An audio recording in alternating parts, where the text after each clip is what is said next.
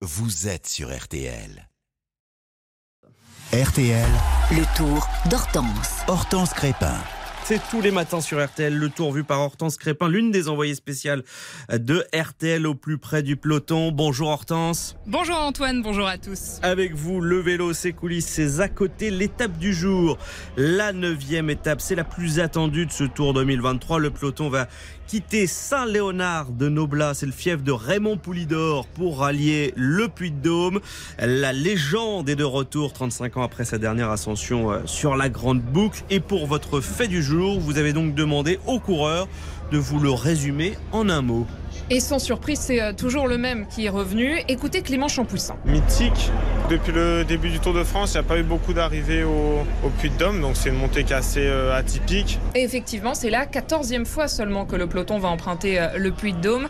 La dernière fois, vous l'avez dit, c'était en 1988. Rendez-vous compte, 20 coureurs seulement sur les 176 qui ont pris le départ de ce Tour 2023 étaient nés à l'époque. 20. Ce n'est pas le cas de celui qui vit euh, tout près du monument, Romain Bardet.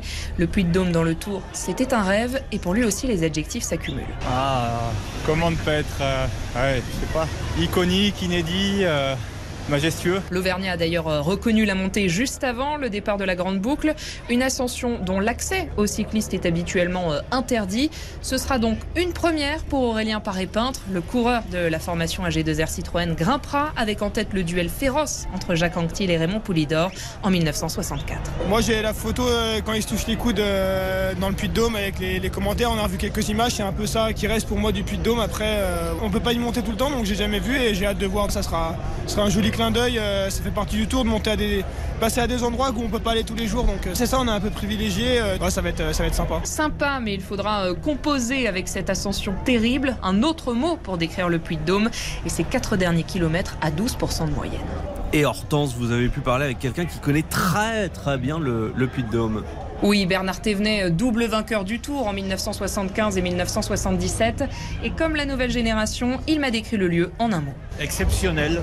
C'est une exception parce qu'on on- on ne connaît pas d'autres euh, montées qui sont comme le Puy-de-Dôme. Le Puy-de-Dôme, c'est une montée à, tout le temps, pendant 5 km. Il n'y a pratiquement pas d'autres montées qui sont comme ça parce qu'il y en a beaucoup où il y a, il y a- il y a des virages. Il y a moyen, il y a des, micro-récupérations, si on peut dire. Dans le Puy-de-Dôme, non, il n'y en a pas. Il n'y a pas de temps mort. Il n'y a pas de temps mort, il n'y a pas de, de récupération. Si on regarde le, le parcours de ce Tour 2023, gagner au Puy de Dôme, c'est la plus belle victoire qui puisse euh, arriver C'est euh, bah, le Puy-de-Dôme, c'est mythique. hein. Donc euh, c'est sûr que c'est une belle victoire, mais c'est une victoire qui est très difficile parce que tout le monde est motivé à 200% pour gagner là-haut. hein. C'est vraiment très très difficile. Et Bernard Thévenet est unanime, le Tour ne se gagnera pas au Puy de Dôme, mais pourra par contre s'y perdre. Réponse donc en fin d'après-midi en tout cas. Et c'est votre image du jour. Une équipe va prendre le départ sans sa vedette. Oui, l'équipe euh, Astana Kazakhstan, après l'abandon cruel hier du sprinter Mark Cavendish à cause euh, d'une chute. Un départ crève-cœur pour le Britannique de 38 ans qui voulait s'offrir pour l'ultime grande boucle de sa carrière. Une 35e victoire d'étape record sur le Tour. Et coup dur également pour la Total Énergie avec l'abandon de Steph Kras. hein. Le Belge a chuté hier. Il accuse un spectateur trop avancé sur la route. Il était 13e au général. Hortense, euh, vous avez enfin un chiffre à nous proposer qui concerne des milliers de passionnés.